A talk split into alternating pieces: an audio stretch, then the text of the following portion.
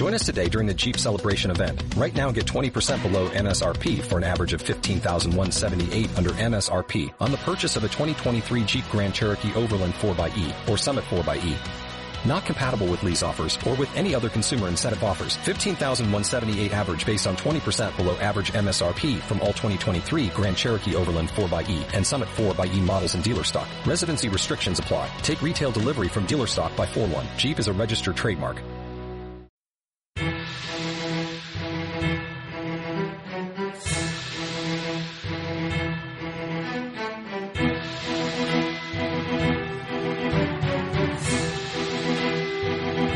Estáis escuchando un podcast de Escuadrón Seriéfilo.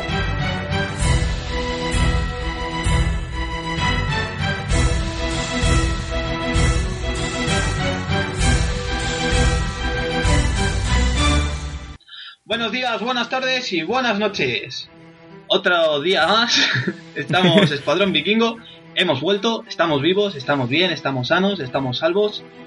Estamos, estamos, estamos, estamos con ganas de grabar, estamos con ganas de todo.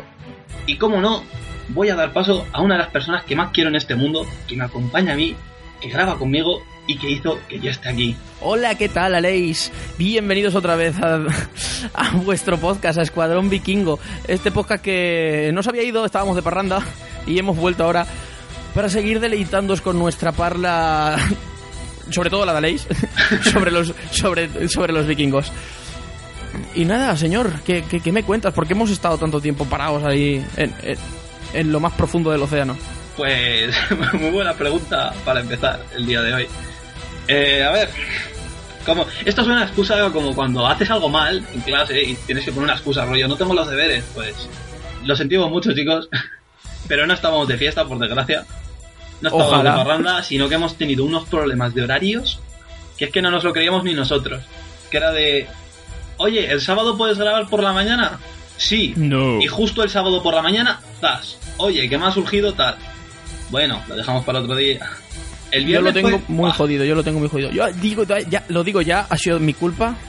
Única y exclusivamente mi culpa, porque en verdad Ha habido, eh, ha habido medio medio, eh. soy el que jodo casi todo, pero soy el que jodo casi todos. No sé, es lo que tiene tener vida, trabajar y esas cosas. Es que ahora estoy trabajando hasta los sábados por la mañana y me están crujiendo la vida, pero bueno, es lo que hay.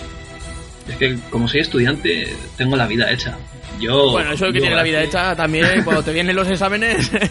Ya, bueno. Los exámenes también nos quitan tiempo, pero bueno, estamos aquí de vuelta.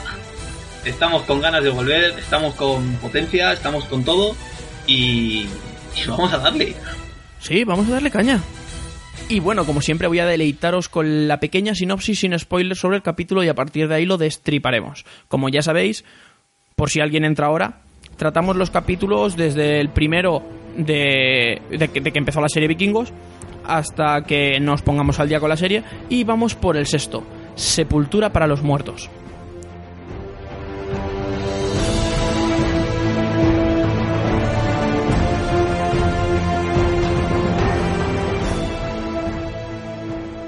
El conde acepta el desafío de Ragnar. Como resultado del combate, Ragnar mata a Haraldsson. Rolo mata a Svein, la mano derecha de Haraldsson. Y Siggy mata a su desafortunado yerno, aquel tío de los dientes negros asqueroso. Ragnar es aclamado como el nuevo conde y ofrece a su antecesor un funeral de honor en el mar. El monje Adelstan se enfada cuando ve a una esclava aceptar seguir a su amo también en la muerte. Al siguiente invierno, la Gerza vuelve a quedarse embarazada. Adelstan escucha un cuento vikingo del Ragnarok y Siggy acepta la protección de Rolo, que le ofrece matrimonio. Al llegar la primavera, tres barcos de Ragnar remontan el río Tine, un río que está en Gran Bretaña. Tras arrojar a Dolguidea a un nido de víboras, el rey Ale se prepara para la batalla.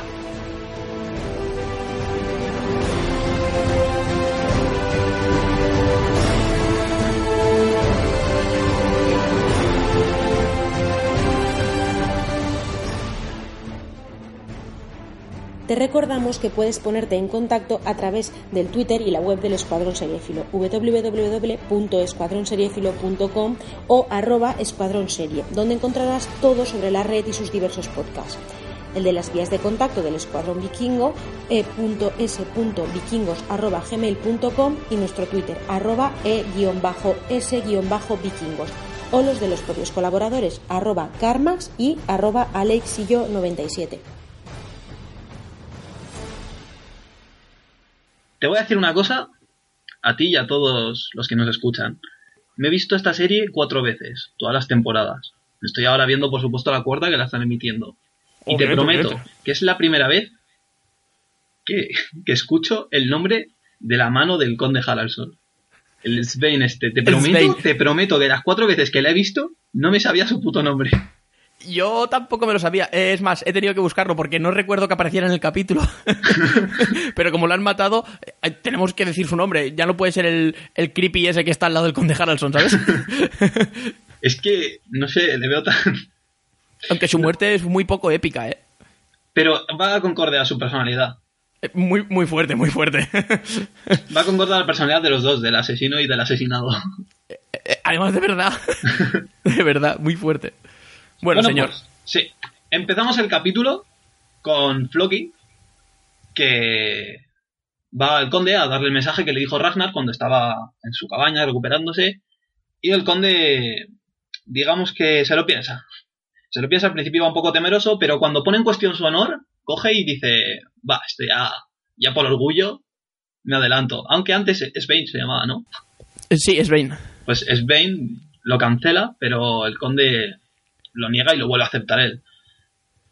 Y ahí hay, en esta escena hay un momento que mola, que coge y dice, si no, si no lo acepta será una deshonra. Y dice, ¿cómo será una deshonra si él es hijo de Odín? Es, es que eh, me he equivocado de capítulo. Y he puesto el 05. Eh, no, he puesto el 02 de la segunda temporada y estabas con- comentando todo esto y estaba yo viéndolo y digo, sé que empieza así porque yo lo vi antes de ayer, o sea, para refrescarme la memoria, pero estaba viendo el otro capítulo y estaba viendo como, bueno, estaba viendo otra cosa y estaba flipando y digo, ¿por qué pollas no me salen la- las cosas como son? Y ahora me he dado cuenta de que es que me había equivocado de capítulo. No está Vale. mal. Eh, sí, espectacular, sí, sí. Lo que estabas diciendo, toda la razón, además. Que el temeroso intenta. La primera impresión que te da es que va a decirle que no. Que, y que va a ir a por él y va a ir a matarle sin, sin duelo ni nada. A coger a sus hombres, que sería lo más fácil, y ir a matarle. Pero al final dice que sí porque dañan su honor. Y ante todo, Haraldson, otra cosa no, pero el tío es bastante honorable. Sí, pero también por, ¿no te acuerdas que también, bueno, también sale una escena en la que aparece con el vidente y dice, es que Ragnar quiere ser conde, que, y dice, si te mata no lo sería, y es cuando y coge y dice, le va a echar huevos y voy a ser más que él. Exactamente, muy bien.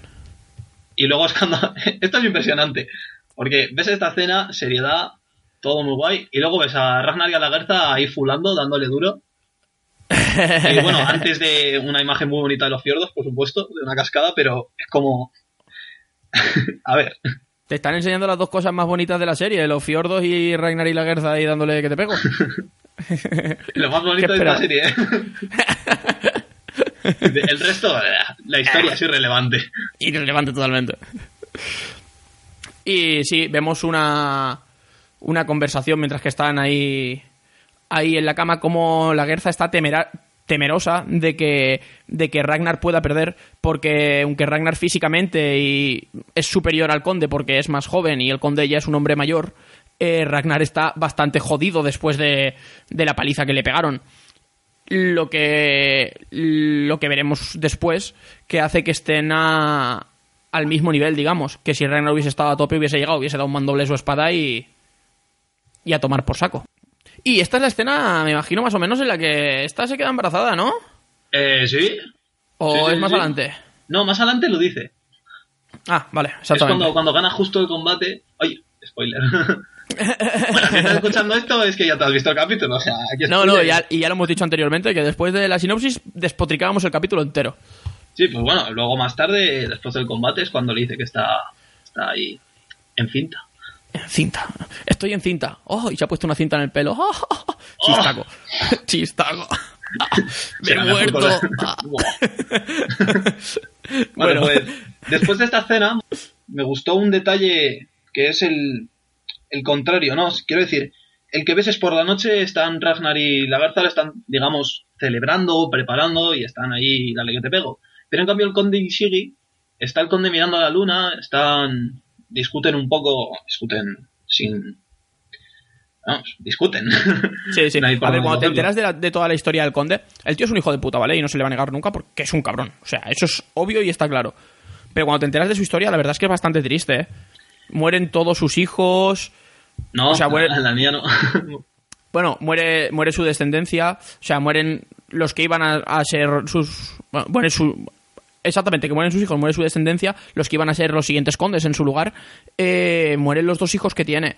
Y, y no han conseguido tener más niños él. Y sí, y eso en aquella época era algo muy. No sé, que se tomaban muy a pecho, ¿sabes? La descendencia, Sí, sí. el poder criar a un hijo, porque aunque nos guste o no nos guste y las mujeres en la fueran más iguales que en otras culturas, aún así seguían apreciando más a los chicos. Sí. A ver, lo Y bueno lo de esta escena es simplemente lo que se puede sacar en limpio es lo que dice el conde de cuan- a ver, dice, ¿por qué no vienes a la cama o algo así? Y el otro dice, porque no duermo mucho antes de tener que matar a una persona a la que respeto. Y es ahí cuando se desarrolla, digamos, la discusión. Porque si dice, ¿le respetas? Y dice, pues, sí. Sí, y dice durante varias, varias veces en este capítulo y en los anteriores, dice que el conde varias veces hace referencia a que Ragnar es como él cuando era más joven. Sí, A ver, es un hombre, entre comillas, Ragnar, aunque se- fuese tu enemigo o el conde este, son gente a admirar, son gente que dices tú, hostia, son gente que está luchando por lo que quieren, por, por su honor, por todo. Los dos, uno nos cae mal, el otro no, porque es el punto de vista de la serie. En realidad, si nos lo hubiesen puesto desde el otro punto de vista, seguramente lo- el malo sería el otro. Porque el que, está Claro, atacan, el que está atacando, entre comillas, ahí es Ragnar, no es el, no es el conde, aunque ha tomado decisiones de mierda en realidad. Pero, Pero, aún así, mm, aunque todo esto ves, yo cuando la primera vez que vi el combate incluso lo vi de una forma parcial. Quiero decir, la primera vez que vi el capítulo lo vi como, hostia, es un combate igualado. Quiero decir, es gente que está luchando por su honor, lo está haciendo bien.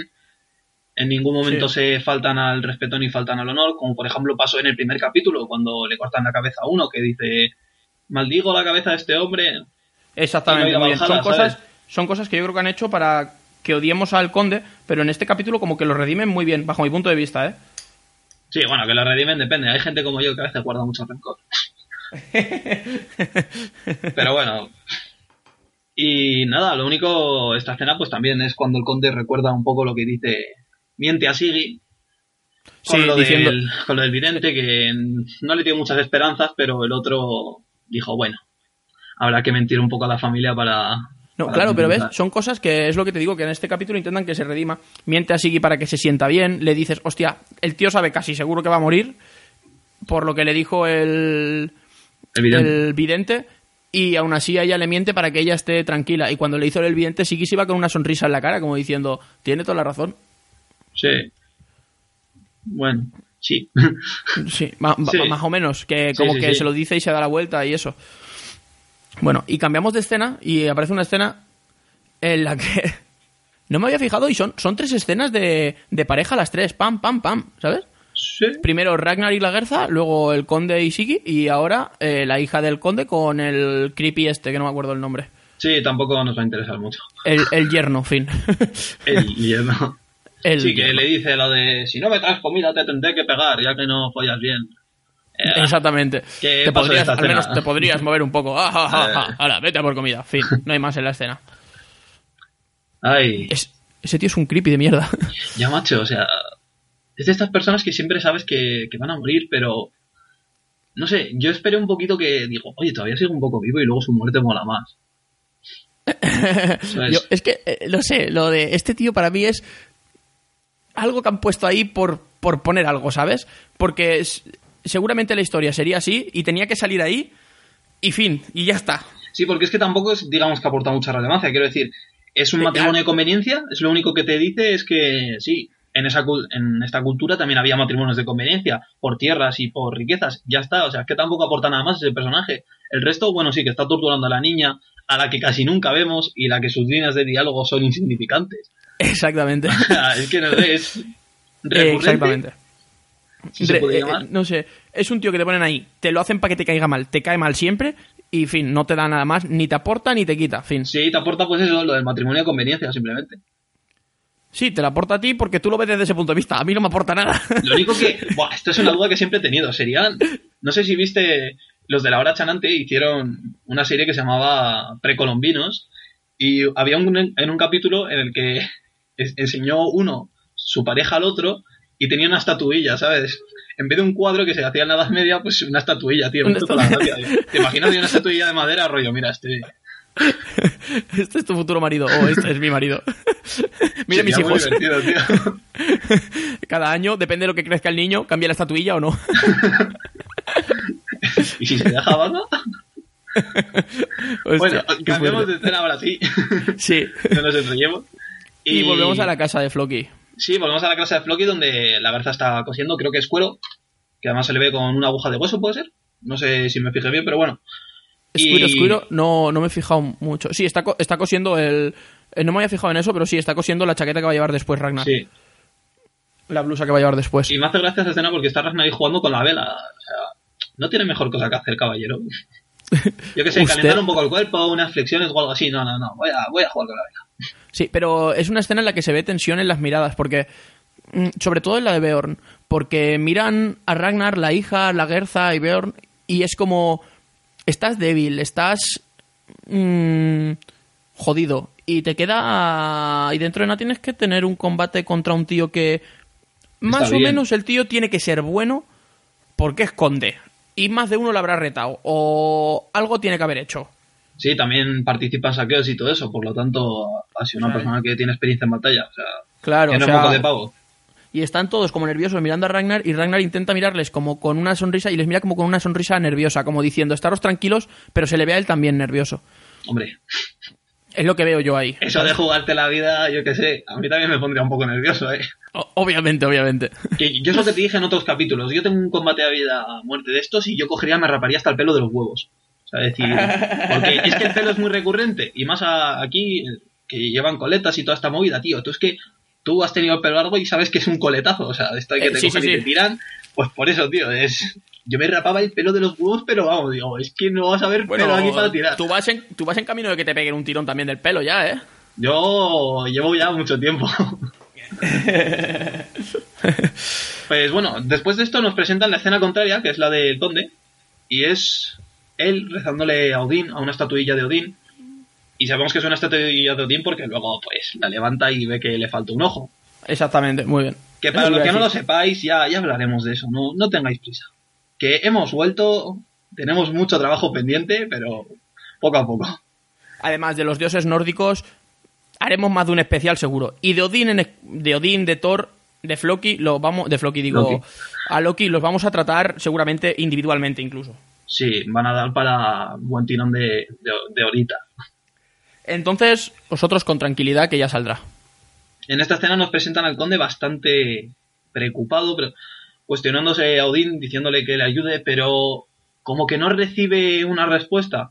Exactamente, tira no la siente su presencia.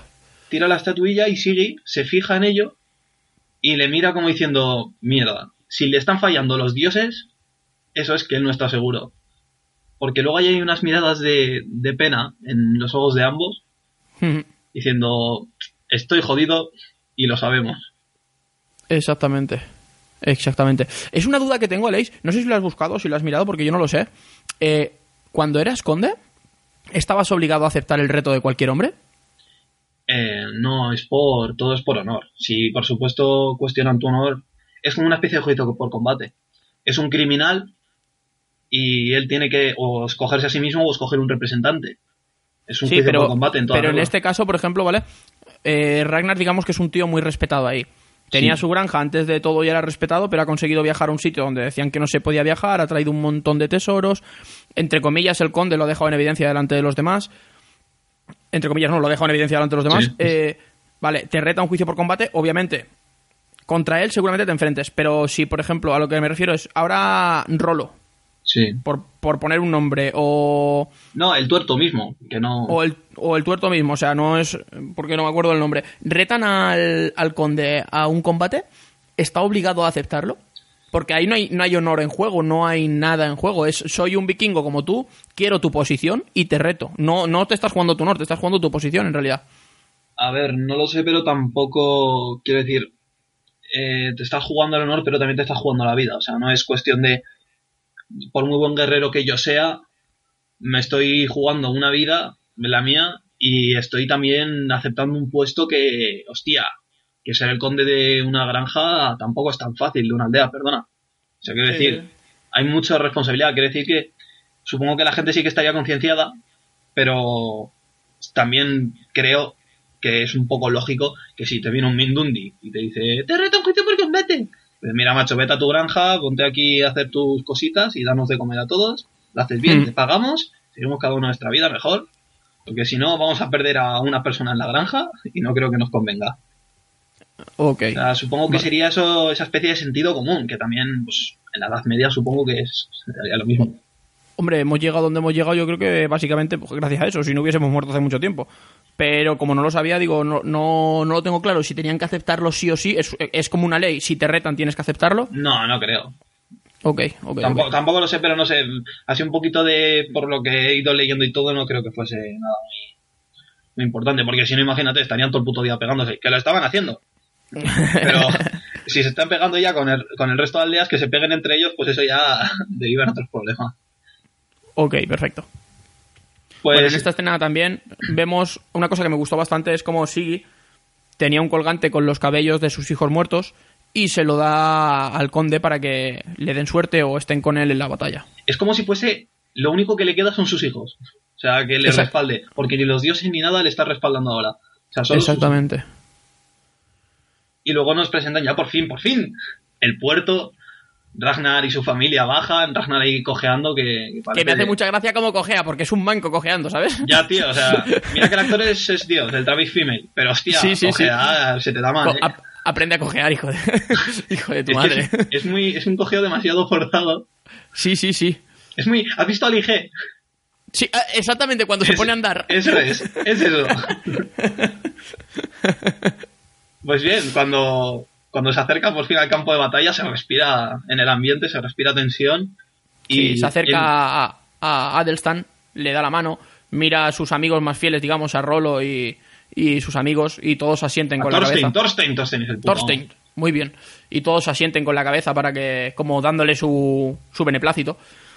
Y lo que decías antes, mira, ahí, ve- ahí vemos el peto de, de cuero de que estaba cosiendo la Guerza. Sí, Sí que era cuero, sí. pero justo cuando llega al, al ring, después de. Al ring. después es de, un ring, ya está. Sí. Después de ver a todos sus amigos, mira a Bjorn y Bjorn le ve como preocupado. Que es como, uy padre, no es que Ese- te la está jugando un poco. Eh, Te la estás jugando mucho. Ese chaval es muy expresivo, eh, muy expresivo con la mirada, ¿eh?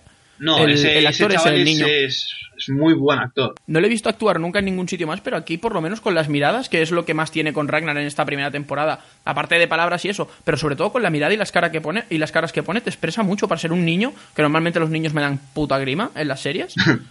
El chaval lo hace bastante bien. Sí. Eh, y por fin se acerca el conde con, con su compañero, ¿cómo se llama? Es que ya se me ha olvidado, tío. Bueno, no importa. Sven, va a morir. Me da, ah, me da igual. Va a morir. Y se acercan por fin al campo de batalla y es cuando... Por favor, ¿me dejas, ¿me dejas luego relatar la muerte de, de- del garrapata este, por favor? Vale, tío, ¿por qué no? vale, continuemos, continuemos. Pues Ragnar y el conde comparten miradas, se respira tensión, montan un círculo. Esto parece el círculo del patio de un colegio, tío, cuando se mete alguien con un bocata, bueno, bocata de alguien, no, estás gordo, tío. Y se pegan, Sí, sí, sí. ¿sabes? Ahí, sin sangre no hay pelea. Exactamente. Y esta parte de los escudos, cuando, bueno, les, dictan las normas del duelo, tienen los dos un arma, tienen dos escudos, cuando se rompen los escudos ya no tienen más. Y, y es lo típico, toda esta parte, ahora que has dicho eso, me recuerda a la parte en la que se están empujando, en la que todavía no han llegado a nada, ¿sabes? Sí. En la que está, no, es que tú no sé qué, es que tú no sé cuánto. eh. Ah, nos empezamos a tocar un poquito, ¿sabes?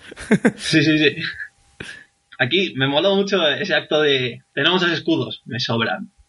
o sea, es como no sé no sé cómo tomar la escena, pero mm. a ver, mola mucho porque uno lo tira y el otro dice, "Yo no voy a hacer menos." También lo Sí, tira. es, es como un acto de hombría para ver, no lo sé, yo lo vi así, un acto de esto nos sobra, nos sobra uno, lo tiro. Y el otro dice, si tú lo tiras, yo no voy a ser menos que tú. Correcto. y por fin ya empiezan a darse leñes. Aquí no hay Sí. más. Lo Y a darse que, con la espada. lo único que no me gustó mucho de esta escena es el sonido, porque yo he peleado con escudo y espada Sí. y suena que te cagas. y aquí suena, pero no suena tanto. No, no, nunca he peleado con escudo y espada, lo siento, tío. Hostia, pues imagínate que es coger una especie de placa de madera y pegarle una leche con acero. Sí, sí, sí. Es que suena, pegan unos pepinos de sonido, eso que flipas. Sí, pero si nos ponemos tiquismiquis también el, el acero, el acero que tenían ellos también era un poco como de. Eh, espera, el acero lo dejamos para el próximo capítulo. Sí, pero es que en esta escena se le parte la espada. aquí mis fuentes. Sí, sea lo que quiere, sea lo que haces referencia, porque también lo he mirado. Y, y vemos como la espada de Ragnar se parte contra el escudo Sí. de, del conde. Y bueno, y luego empiezan a pegarse de hostias con los escudos. Yo te prometo, te lo, te lo prometo, cuando tiran las espadas antes de pegarse con las hachas, te prometo que se van a dar de hostias a puñetazos. Y Yo digo, esto va a ser la pelea más épica que jamás voy a ver. Pensé exactamente lo mismo. Cuando Ragnar se le parte la espada y la tira Porque y se que queda delante del, del conde, dije, hay dos opciones. O que el conde lo trinche, porque dije, hostia, tío, lo trincha, pero no, y tira la espada. Y dije, ah, hostias, vamos a golpes, vamos a golpes. Y no, y se van a por los hachas, tío. Es como... Me gustó mucho, o, o me... No sé, me gustó mucho la como... El honor de no te voy a trinchar si no tienes un arma, ¿sabes? Sí, sí. Que si en el fondo no hubiese sido ese hombre justo que hemos dicho antes que esconde bajo ese carácter arrogante que tiene, le hubiese parte, vamos, le hubiese trinchado. Más claro el agua. El caso es que cogen las hachas y, y se empiezan a zurrar con las hachas como si no hubiese un mañana. Que por cierto, aquí ve una, una cosa que mola, mola y no mola. O sea, es- a ver, se nota que por supuesto es una coreografía. Los combates con hacha no son así. Lo digo por experiencia.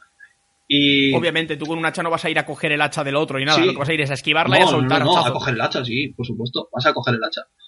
¿Sí? Sí, eh, si te das cuenta, de esto quería hablar en otro capítulo, pero lo mencionamos un poco por encima. Eh, la forma de las hachas de los vikingos están hechas para coger el arma del oponente.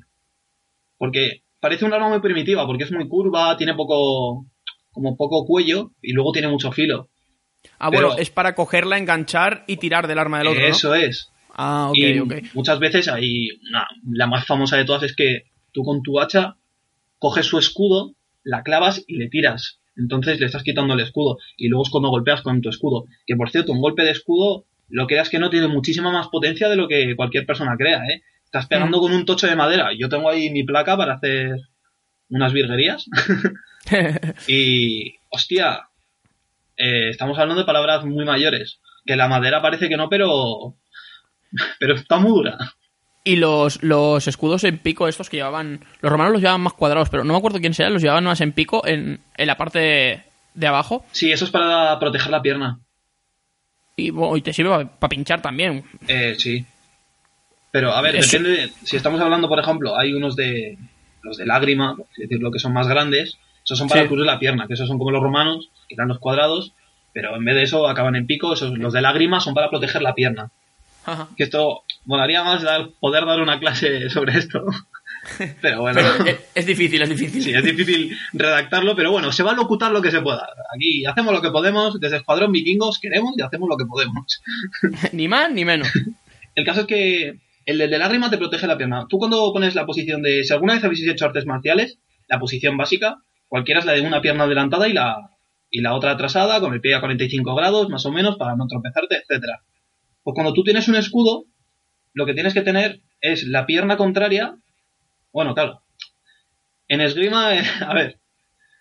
En espada de mano y media, que es la que yo hago, tienes que tener, por ejemplo, es la pierna izquierda adelantada, la derecha atrasada y la espada a la derecha tuya.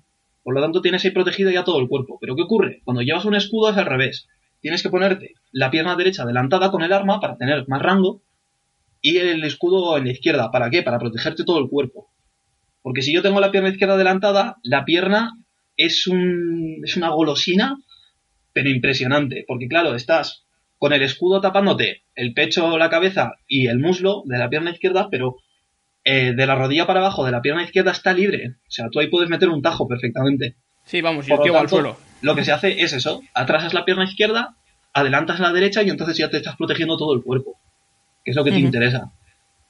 Y en cambio, claro, el de lágrima se crea para eso y luego están los que tú dices que son cuadraicos y con punta, de este más estilo europeo, que Ah, ese sí, claro, ese yo es que- para coger y meter puñetazos, pero como si no hubiese un mañana. Claro, a ese me refería yo. sea, un, es, un escudo estilo, el de los romanos, entre comillas, porque es que creo que lo he visto, en lo- se lo he visto a los romanos, creo. No sé, no sé seguro si ha sido a ellos, ¿eh? Que es, en plan, estos que son redondos, pero es más alargado como los cuadrados romanos acabado en punta. Y eso es para pinchar, es que eso no es ni para protegerte. A ver, para que tengamos un ejemplo claro, eh, en Juego de Tronos, en la primera temporada, cuando, cuando Tyrion coge un escudo para proteger a Catelyn, ese es el escudo que yo te digo que está hecho más para golpear. O sea, Ajá. es un escudo más pequeño, es un escudo, sí, como si fuese un no vikingo, pero en vez de, acabar, en vez de ser circular, acaba como en punta. Ese sí es para golpear. Luego el que yo te decía, el de lágrima, el de lágrima es pa- más para cuando, cuando está en el suelico, está en el suelo, aprovechas y le metes ahí un zambombazo en la cabeza que vamos, se, le partes el cráneo, literalmente. O sea, no hay escapatoria. Y luego están, pues claro, luego está el famoso broquel, que es más pequeñito. Y, y poco más tenemos ahí para defendernos. Los cuadrados de los incas, ¿no? Que tenían unos cuadrados pequeñitos. Los incas o algo así, creo que eran los mayas, una movida así. De por ahí de ya- América. Ahí ya, ahí ya sí que. Lo- todos los escudos que has dicho hasta ahora, no sé los nombres, lo- cuando los has descrito los conozco, pero ya si te vas a los incas ya has pillado, Sí, vamos. sí, sí. No, yo lo digo un poco por las imágenes que tengo del típico guerrero maya o inca, que sí que tengo la percepción de que tenían un escudo cuadrado como Hostia, el romano, pero la, la percepción con una cerbatana, ¿sabes? O sea que imagínate. Hostia. no sé si pensar que sea racista o no. Pero bueno, No, pero es que nunca, nunca estudia su cultura tampoco. Sí, prosigamos. Yo tampoco, porque va, soy europeo. Y no sé, los vikingos siempre han estado presentes en mi vida, así que ha ido solo. Bueno, prosiguiendo con la escena, llegamos justo el momento en el que después de, de batallar un poco con las hachas cuerpo a cuerpo, eh, se desprenden y el conde le corta parte del hombro. Y ahí todo el mundo se empieza a preocupar. Sí, porque le da, le da un buen, le da un buen tajo, ¿eh? Sí, a ver, le, le meto un ventajo, todo el mundo se preocupa, menos la familia del conde. Y la hija, no sé si la has visto, pero tiene lo que se viene a decir expresividad cero. Es un poco, es un poco la actriz también, sí, ¿sabes? No, no tiene ganas, no tiene. Le falta jibiri. Eh, eh, exactamente. Le falta, no sé, le falta algo. Pero bueno, eh, Ragnar consigue golpearle en la espalda al conde. Sí, además con, con- como con un movimiento bastante guapo. Sigue dando una. Una, una voltereta, una voltereta, una vuelta. Le corta. Sí, porque además es como que el, el conde lo tiene, o sea, después de darle el corte ese, lo tiene como cogido ya para darle el, el golpe final y cuando se lo va a dar, Ragnar hacer un movimiento de reflejos es impresionante, hace un giro, le corta la espalda, coreografía pura y dura. Sí. Te digo yo Y- que jamás se te va a ocurrir darle la espalda a un enemigo. e- en la vida. Y, y es, es el momento clave de la vida de, de este hombre. Históricamente es su momento clave. Básicamente porque a partir de aquí es cuando empieza a coger toda la fama que coge y, y están todos los escritos que hay sobre él. Yo creo que es a partir de este momento. Eh, y es cuando otra vez vemos a Odín. Vemos otra vez a Odín, no, a las... Ya me saldrá el nombre. A- bueno, sí, a Odín con los cuervos, pero... ¿Cómo se llaman las que vienen con los cuervos que se llevan a los, a los muertos, tío? Valkyria. Las Valquirias, muy bien. Y como que hacen otra vez referencia, referencia a ellas. Y vemos como Ragnar se acerca al conde y habla con él sobre que uno de los dos va a morir ahí. Y obviamente ya sabemos que es el conde porque la herida que, sa- que le ha hecho ya es, ya es mortal. Correcto. Y eh, en un acto como de como de piedad, ¿no? En un acto Sí, de de piedad. no sufras más y. Sí, que yo pensé, pégale, clávale el hacha en la cabeza o corta el cuello o algo. No, le corta las venas y la muñeca para que se muera desangrado. Y en ese momento vemos como cómo se acerca Shiggy corriendo a, a taparle la herida. a taparle la herida para dices, que no muera. A ver, que se la tapes. Lo que único que vas a hacer va a ser que el pobre hombre sufra más. Sí. Y es cuando le dice Y- las palabras de Odín ha estado viendo, esperándonos. Pero todo esto tiene un porqué, chavales. Sí, exactamente. Y que quiere ir a comer a la mesa de. que va a comer a los dioses, que va a ver a los hijos y. Muy bien. Sí. Pero a ver, Ah, esto viene. ¿cómo, se llamaba el, ¿Cómo se llamaba el salón, tío? El así que. Es que lo dicen, pero no me acuerdo. ¿Cuál? Voy a cenar en No, el. no, no, en la gran mesa. Dice que va a cenar con los En la mesa de los Aseir, vale, ah, en los, los Aesir, sí, muy bien, vale, sí, perfecto. Eso, tenemos un especial dedicado a eso, tío. No me. Sí, no sí, sí, no, no, me he rayado, me he rayado, me he rayado la puta cabeza, me he rayado, me he rayado. Ah, Pensaba que estaba haciendo referencia a otra cosa. Lo que está, cuando dice lo de Odín nos ha, nos ha estado mirando es porque cuando aparece el cuervo, que todo el mundo dice, hay mucha gente que se lo cuestiona. Mucha gente, no toda, ¿eh? pero sí que hay gente que dice, ¿y por qué el cuervo representa a Odín? La gente piensa que es porque mola. Pero, ¿tú sabes por qué es? Eh, era por algo referido a su ojo, ¿verdad? Mm, no. No, pues me he columpiado. Pues no, no sé por qué es. Bien, Odín tiene dos cuervos que eran eh, Hugin y Munin.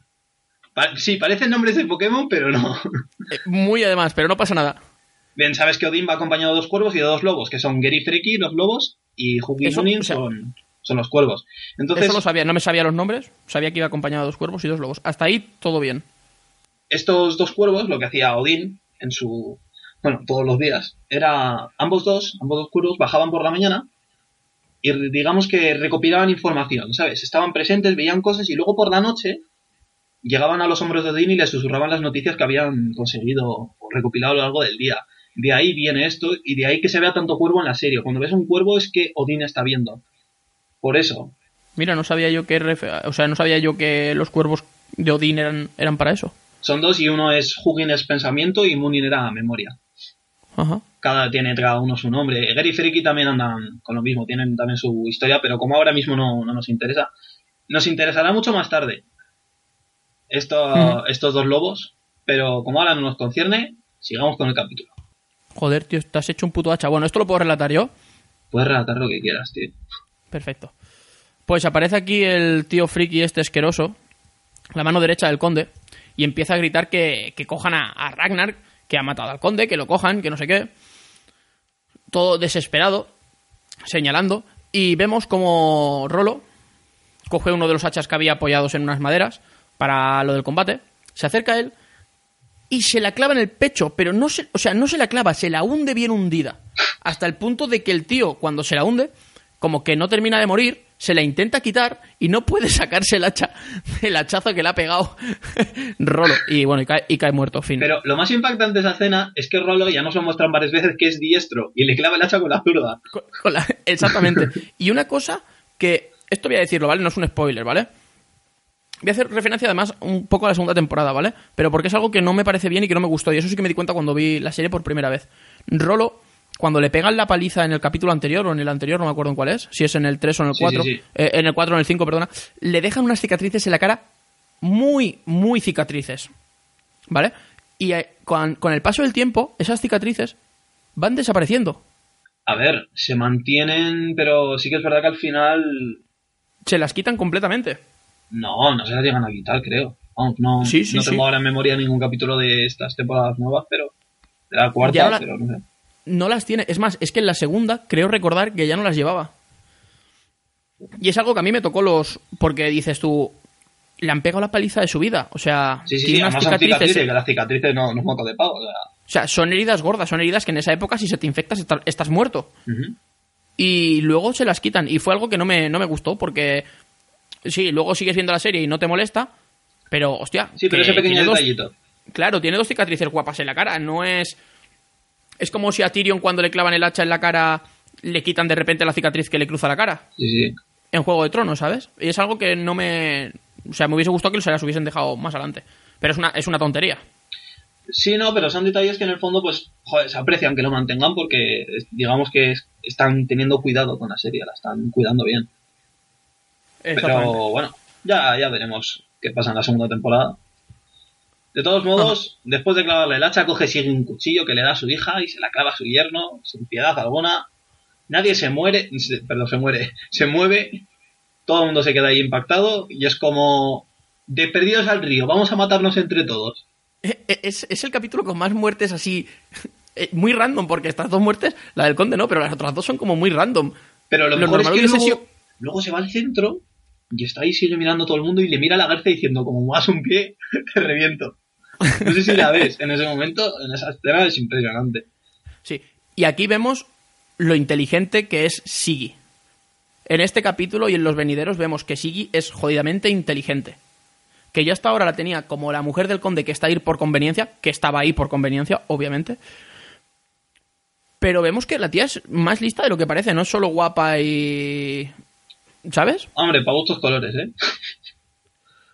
Bueno, es un poco mayor, ¿no? Pero Oye, me refiero que lo primero que hace es meterse, irse al centro, que has dicho tú, y va y te saludo con The Ragnar. Antes Sí. que nadie. Es la primera que lo dice. Y es la primera que se arrodilla ante él. Bueno, tú piensas que también es un poco inteligente decir, si me llevo John en este, que va a ser el nuevo Yard, de lo malo malo, Eh, no, exactamente. No me Sustento. esperaba que reac- Yo no esperaba de ella que reaccionara así. Es más, esperaba que cogiera a la hija de la mano y huyesen. sí, que por cierto, cuando matan al padre, la hija es que tampoco mueve, es que ni... Nada, ni, ni se menea, ni llora, que- ni que pone como- una cara rara. La, la madre sí, pero la niña es como, qué guay, han matado a mi padre, viejo. es que encima no pone una expresión triste, es que está como uno- con una especie de sonrisilla en la cara. Pero es la que tiene durante toda la serie. Esa chica no se alegra, no se enfada, no. Le dicen que le van a pegar y tiene esa cara. Se muere su padre y tiene esa cara. Está feliz y tiene esa cara. Indiferencia de persona, por Dios.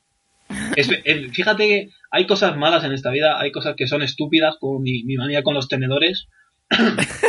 pero, pero luego están las actrices que no, bueno, actrices y actores, que no, que no son expresivos. O pu- puede ser el cogeo de Ragnar o la tristeza de la hija del conde. Por ejemplo. que son, que son cosas que. Bueno, que, bueno, es lo que hay. sí, es lo que hay. Pasamos a la siguiente Sí. escena. ¿Qué pasa en la siguiente, tío? En la siguiente ya es cuando Ragnar entra por fin con una de las cosas que más me gustó, uno de los detalles que, que más me gusta de esta serie, que es en, que a partir de ahora va a llevar siempre el cuervo tallado en cuero en, en sus ropas. Siempre lo va En a tener ropa. encima. Y tatuado en la cabeza, Como tío. la cabeza, por supuesto.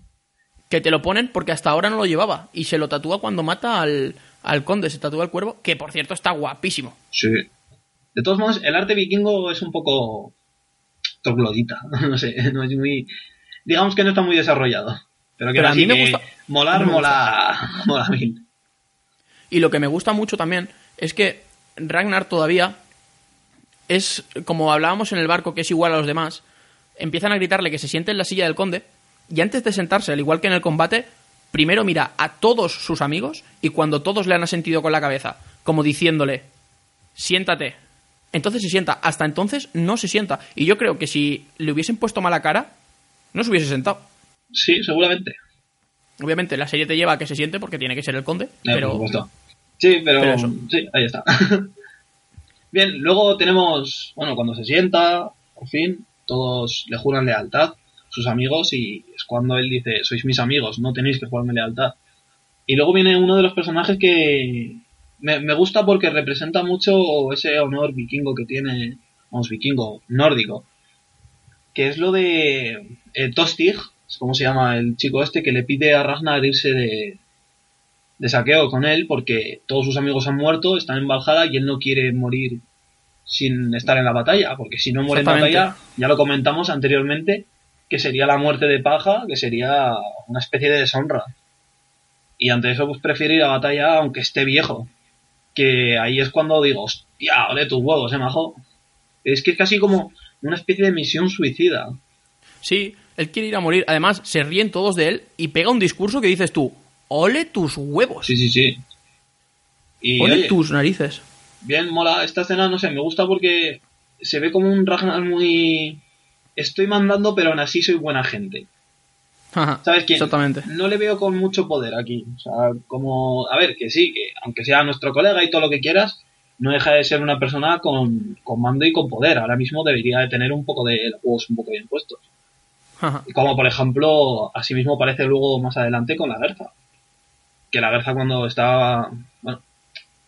Spoiler. más tarde que la Gerza tiene que ocupar el sitio de Ragnar, se le ve que la Gerza lo hace con un par de huevos y no. No es tan. Voy a cuestionar a mis amigos, sino de. Soy la Gerza, por lo que me sale el coño. Y por Sí, eso me gusta tanto. Además, es una tía que, entre comillas, solo se, deja, solo se deja cohibir o ordenar por Ragnar. Los demás le sopla una polla lo que le digan todos, en realidad, ¿eh? durante toda la serie. Bueno, sí, y ordenar, ordenar. Tampoco ordenar tampoco, se, se deja sugerir. Cariño, ¿no me llevas? Pues espera, que voy a poner el escudo y te parto un poco la cara.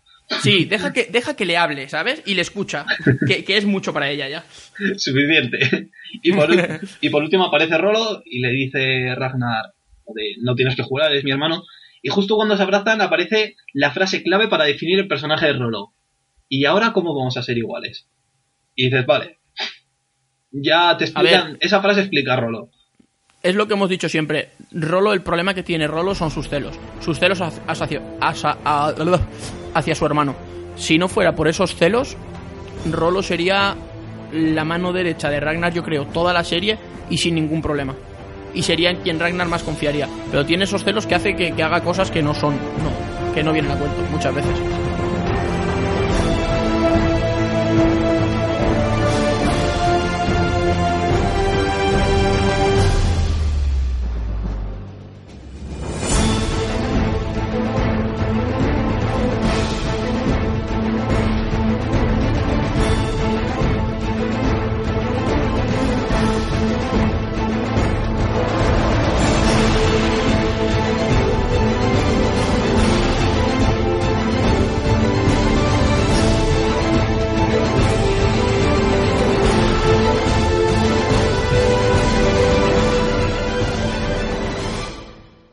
Estás escuchando Escuadrón Vikingo.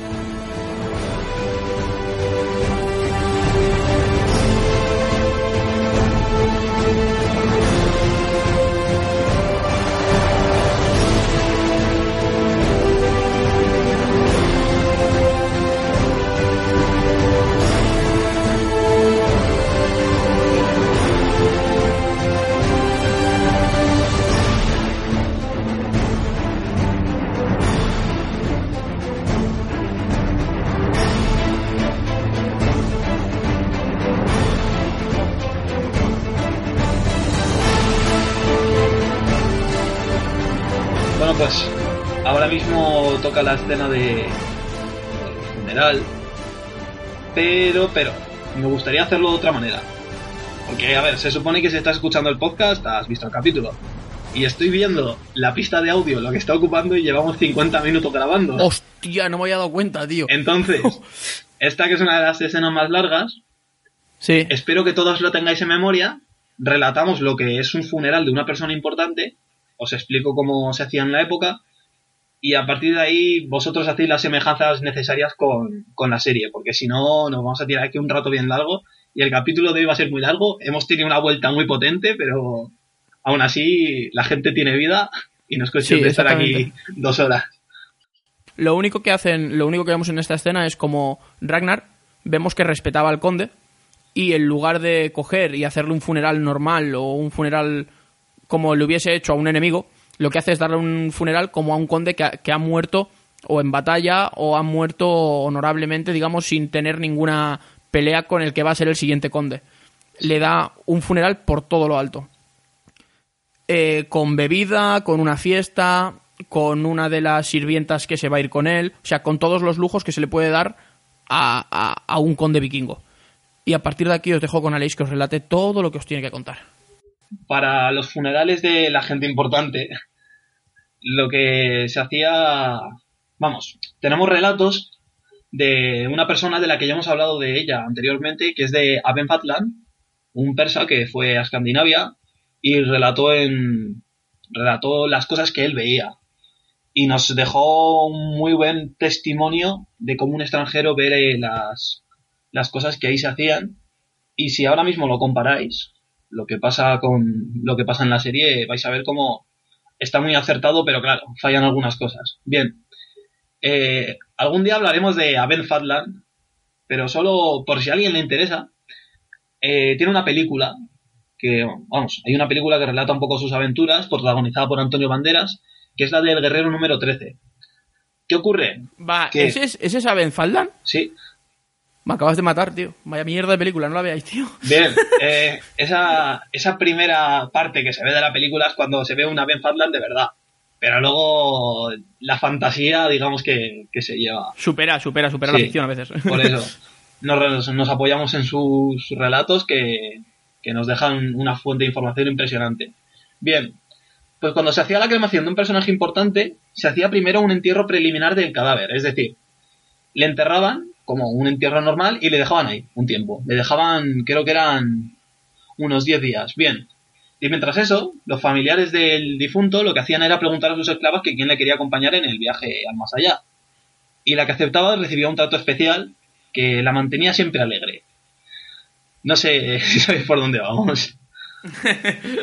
Bien, a esa al, al conde, ay, perdón, a, a la esclava se le ponía todo tipo de adornos, bebía, cantaba y sobre todo se entregaba a los demás hombres mientras preparaban la ropa del difunto, que llevaría más tarde al entierro final, a la cremación. Em, estas ropas eran un símbolo muy importante y para ello lo que hacían era la riqueza de la persona que había muerto se dividía en tres partes. Una se usaba para la ropa, otra para el hidromiel que se bebería en todas las fiestas y las ceremonias que se harían, y la tercera era para, para la familia. Y las ceremonias, digamos que al final adquirían un tono muy orgiástico. Así que, que eran muy espabilados, ¿eh? Bien, los amigos del muerto llevaban el barco a tierra y acampaban a su alrededor. Y vosotros, bueno, ya sabemos todos cómo se lleva un barco a tierra. Con los famosos tronquetes, les coges, les haces un surco, lo llenas de agua, empujas el barco y así hasta llevarla a tierra. Después de eso, pues sus amigos acampaban alrededor de esa tumba, bueno, de esa tumba, perdón, de ese barco, y ahí entraba la figura que también se ve en la serie del ángel de la muerte que es la persona que viste al muerto. Entonces, para vestir al muerto hay que sacarle de la tumba, por lo tanto, se desenterraba, se le, se le vestía, se le lavaba, se le vestía, y los amigos le subían al barco, que también se ve, y la acostaban dentro de una especie de tienda de campaña con mantas y cojines. O sea, bien dormido. Eh, a su lado ponían comida, bebida y sobre todo sus armas. Que gracias a eso, pues tenemos mucho jugar funerario y mucho patrimonio que, oye, mola. Eh, mientras tanto, la esclava que hemos mencionado antes recorría las tiendas de los amigos del difunto y se fulaba a todos sus colegas. ¿Por qué? Porque esto se consideró un, un homenaje que se hacía por parte del amigo al difunto. Es decir, em, se la fulaban para que ella luego les dijese que eran sus mejores amigos y todo eso en Valhalla. O sea, para que hablase bien de sus amigos en Valhalla. O sea, no sé. No sé tú qué piensas de esto. Pienso que fular es una palabra que me suena a algo para el cuello. No, fular es. Ya, ya, ya, ya. Creo que todos sabemos a qué hace referencia, pero me estaba haciendo mucha gracia mientras que lo contabas. ¿Qué pienso de esto? pienso que es una tontería, pero también pienso que es parte de su cultura y de sus creencias. O sea, es algo que en aquella época estaba bien visto, hoy en día sería para darle una paliza a quien lo hiciera. Sí. a ver, piensa que, sí, a ver, estamos hablando de siglo VIII, ahora mismo está, está relatado por un persa que bastante cosas ya ha tenido que quitar, de decir, esta gente es muy extraña, hasta no sé cuál, y tener que rescatar esos fragmentos de decir, a ver, deja de ponerles a parir y ponme lo que yo quiero. Porque pues, se critica mucho por parte de un persa, además todos sabemos cómo es la cultura musulmana o, arábiga persa, vamos, y hostia, venir de, digamos, esa finura y esa riqueza a esto tiene que ser un golpe cultural impresionante. Sí, sí, tiene que ser brutal. Bueno, que por cierto lo hemos reflejado en Adelstan, que se, que se pega un Adelstan, pique. sí, sí, exactamente, se cabrea y todo. Y Beorn, hijo de su madre, eh, coge y le hace mirar. O sea, le dice, si no miras, mi padre se enterará y se enfadará. En plan, amenazándole, en plan, tienes que verlo. Sí, pero no es como, por ejemplo, una escena honrosa como pasó en el primer capítulo, sino que sea directamente por hacer sufrir al sacerdote. Sí, sí, sí, sí. Es que le tiene rabia, le tiene manía. ya, tío, no es una putada. Bueno, de mientras, eh, vestían al difunto y todo eso, la, la esclava lo que hacía, protagonizaba un pequeño, digamos, ritual en el que era alzada en un armazón de madera y mirando a lontananza decía ver a sus padres, a sus parientes muertos y sobre todo a su señor, que la llamaba. Que eso también se ve reflejado en la serie. Luego la subían al barco, le daban varias veces de beber y de miel para, para que no se enterase viendo las cosas. Sus amigos volvían a, a fularse a nuestra compañera esclava y luego era cuando cuando la mataban. Pero Básicamente, el ángel de la muerte la mataba y vamos lo que, lo que se hacía era en, cerca del barco golpeaban los escudos, los zumbos o los escudos en general hacían ruido y mientras los últimos amigos que no se han podido fornicar a nuestra amiga esclava, pues aprovechasen el momento para que hablase luego bien de, ellos en Valhalla.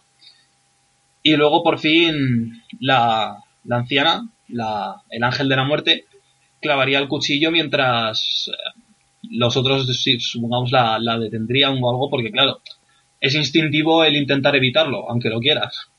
Es que, a ver, a mí me parece muy fuerte. Esa chavala, o esa mujer Sí, pero, sufriría. A ver, es lo que hemos dicho antes, es otra cultura, es otra época y sobre todo es otra creencia. O sea, si sí que es verdad que ahora en el siglo XXI pues no lo juzgamos todo, pero antaño que querías que los truenos los hacía un pibe golpeando un yunque en el cielo, pues chico, Bueno, yo eso lo sigo creyendo, ¿eh? No, no, no. digo, cre- creerte que si que si mueres vas a ir al Valhalla con tu amo, pues oye, hay gente, a ver, se supone, bueno, según Aristóteles, creo que hay gente que ha nacido para servir. Entonces, bueno, eso. Es, es una creencia un poco nazi, ¿eh? No quiero. Ya, estamos hablando de siglos antes de Cristo.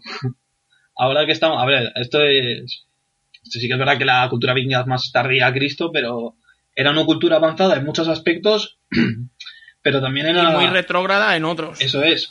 Pero a ojos nuestros, si esta gente hubiese conquistado el mundo, seguiríamos haciendo esto. Lo dudo, hubiésemos seguido avanzando. Ah, también, sí, pero quiero decir, es como por ejemplo ese Easy, por ejemplo, yo qué sé. Y si el nacionalsocialismo alemán hubiese ganado, ahora seríamos todos nazis, ¿sabes? Seríamos todos rubios, de ojos azules, súper esbeltos y fuertes. O sea, que yo hubiese muerto. Seguramente, y yo también, tranquilo, ¿eh? Quizás algún oyente nuestro sobreviviría. Bueno, para acabar ya por fin, eh, lo que se hacía era que el pariente más próximo al difunto, un pariente cercano, véase hermano, esposa, hijo, hija, mayormente hombre, eh, se acercaba, esto te va a hacer gracia, se acercaba desnudo y caminando hacia atrás a la tumba y tiraba una antorcha a la leña que estaba amontonada bajo el barco. Pues esto lo han retratado muy mal en la serie. Sí. Mientras los demás lo que hacían era ampliar la hoguera con las antorchas. Es decir, él tiraba la primera, pero luego se, echaban más. Porque si tienes que dejar que una antorcha quema todo eso, hostia, tenemos para rato, ¿eh? Sí, sí. Y creo que era rondando a la hora, ya se quemaba todo y quedaba reducida a cenizas. Y cuando Ajá. todo quedaba reducido a cenizas, lo que se hacía era. se erigía un montículo y sobre él se ponía un poste donde se grababa con runas el nombre del muerto y el de su rey. Porque ahora mismo, en la época en la que estamos, ya se supone que la unificación de los condes ya está bajo un rey. Es decir, en la cultura vikinga, antaño, eran muchas aldeas que se pegaban entre sí, pero ahora tienen un rey y todas esas aldeas están subordinadas a ese rey. Pero aún así siguen teniendo sus territorios y toda esa movida. Entonces, claro, se tallaba también la del rey por eso.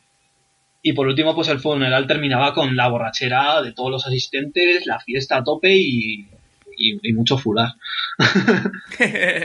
Exacta- exactamente. Y poco, yo creo que poco más que decir de los entierros, ¿no? Mm, No, de momento no. Pues eso. Ya, ya tendremos más, más cosas de entierros y o sacrificios más adelante. Exactamente. Y ya ahí hablaremos porque también hay mucha controversia. Bien, pues habla tú ya porque yo aquí me estoy aburriendo. que Eh, ya pego bastante chapa. Lo que queda del. Es lo que más me gusta, tu chapa. Eh, lo que nos queda del capítulo ahora es. eh, básicamente. En la escena que hay después del entierro, vemos a. Es más, si podéis verla antes, escucháis las referencias y la veis después. Es una escena de 10 minutitos, no llega. Bueno, es de las más largas del capítulo, pero Es la más larga del capítulo. Sí, si podéis verla dos veces después de escucharlo, mm, mejor porque pillaréis un montón más de cosas y diréis, hostia, esto no era así, hostia, mira, esto lo han retratado genial.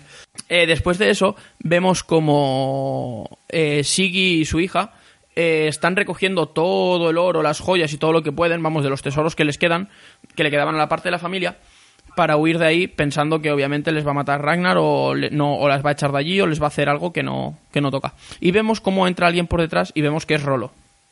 Rolo que se acerca a Siggy y básicamente lo que le ofrece es su protección.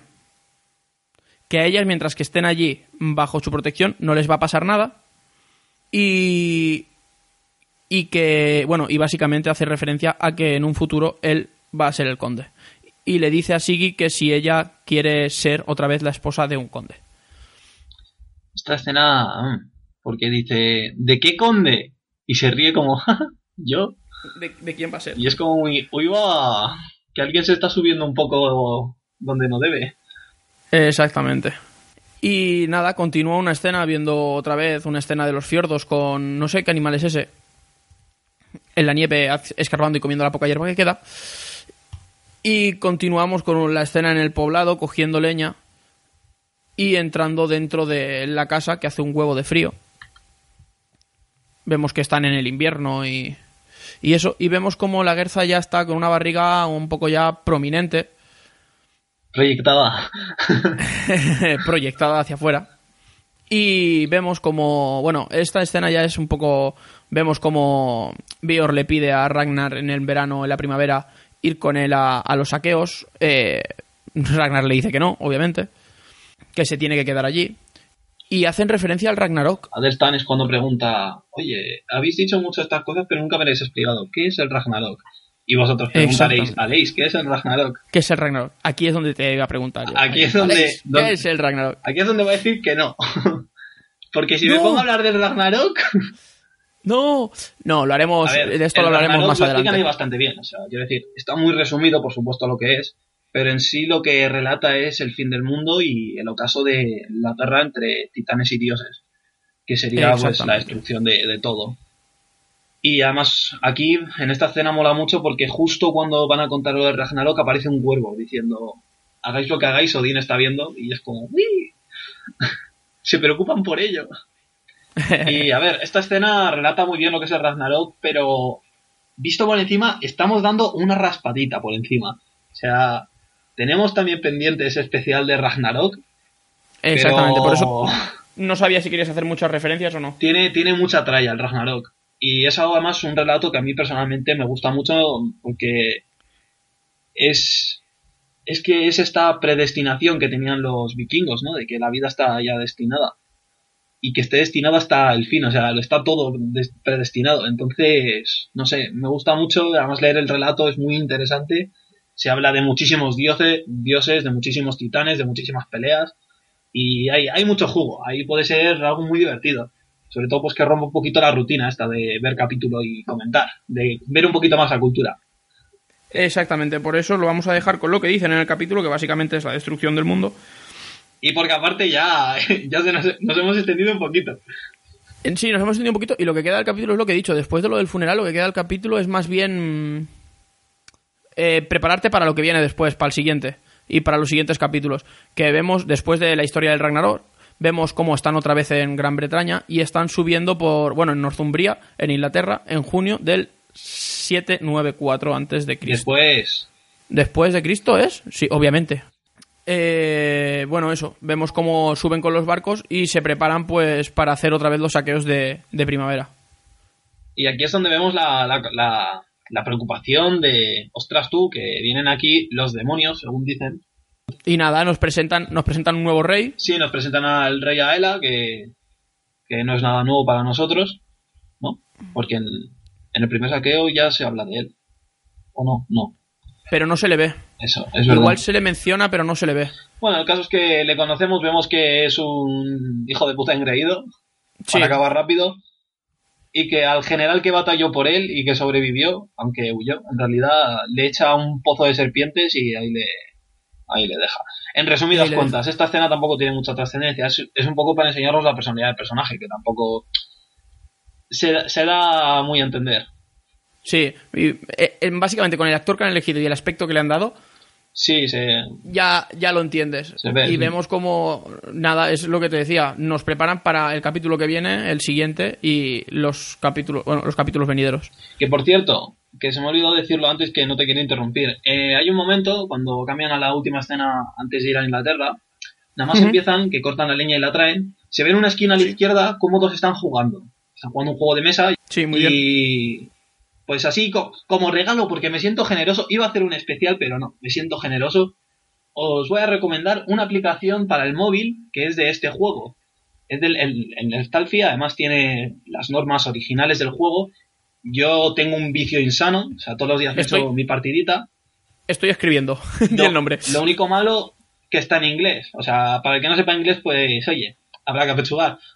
Pues que aprenda. Pero además tiene muchas variantes de juego que se hacían Está muy completa la aplicación, es muy buena y ya digo, todos los días me echo una También tengo la de ajedrez, pero es que en el Taffy tiene algo que... Es que más mola porque son los invasores y los invadidos. Y el rey tiene que llegar a las esquinas. Solo se puede Ajá. mover en cuatro zonas, en vertical o en horizontal. Y para comer una ficha, lo que tienes que hacer es rodearla por dos, excepto al rey. Al rey le tienes que rodear entre cuatro. Joder. Entonces, a partir de ahí, las estrategias que pueden salir, yo pienso que es un juegazo. Os lo recomiendo mucho. Eh, os, os lo voy a... Ahí, ¿cómo se dice? Os lo voy a deletrear, porque si no, aquí va a haber muchas confusiones. Y así Por por, favor, menos, pues os digo un poco cómo es la, la aplicación, ¿vale? Se escribe H-N-E-F-A-T-A-F-L. Vale, ahora algo más lento para los subnormales. Pues tío, que vayan para atrás y que lo vuelvan a poner. No, no, si lo digo por mí. E H-N-E-F-F-L. A-T-A-F-L. Perfecto. Y aparece un Hostia, tablero con... No le podían haber puesto. Joder. Aparece de imagen, es un tablero en forma de cruz. Vamos, es un tablero cuadrado, pero que tiene las, de, las cruces las tienen más claras que el resto. Ajá. Entonces, esa.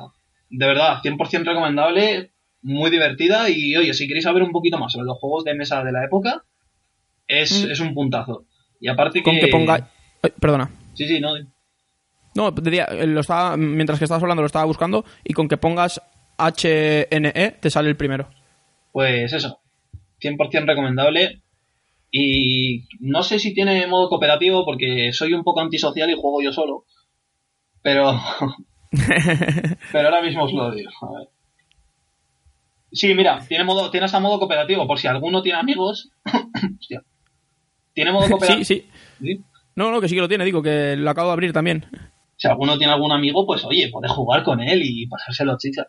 Chicha, chachi. Y jugarse chupitos por la noche. Yo, yo he echado partidas de ajedrez jugándome chupitos. O sea, aquí, con tal de beber, Es, es lo que cuenta. eso es. Y ya por fin damos por concluido, por hoy, el capítulo de hoy. Creo que ha sido uno de los más extensos de los que hemos hecho hasta ahora.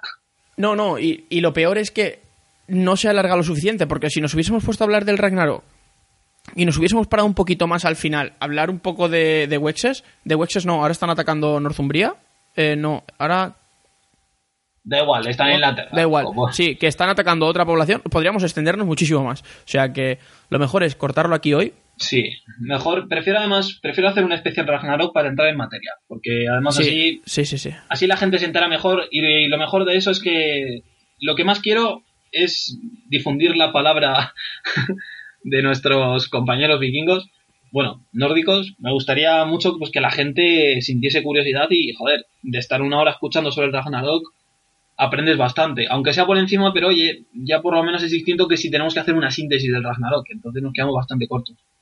Sí, exactamente. Y además, lo que queda se puede tratar en el siguiente Sí. capítulo, creo, con bastante mejor profundidad y. O sea, mucho mejor. De todos modos, tenemos mucho especial por delante, tenemos que planearles también. Tenemos muchas ideas y lo que también tenemos son muchos conflictos de horarios. Sí, de tiempo. El tiempo, el tiempo es lo que nos falta. Pese a Si que fuera por tiempo. a la carga, porque necesitábamos unas vacaciones, pese a eso seguimos teniendo problemas, pero bueno, se va a hacer lo que se puede.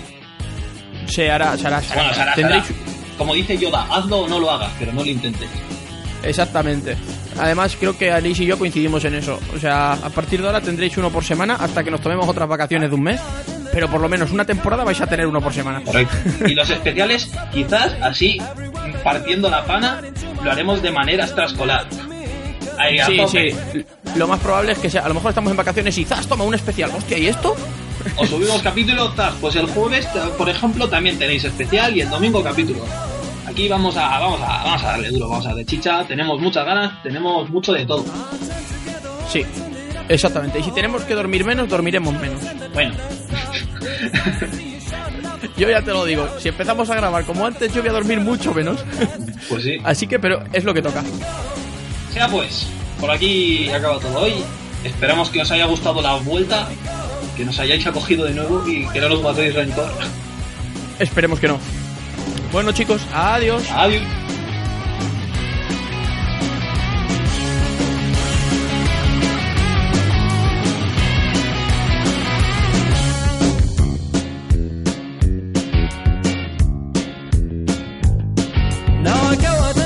smiling back at your face with a nice and cozy feeling after leaving your place. There's hope will lead me somewhere I don't really know, but it's somewhere someone always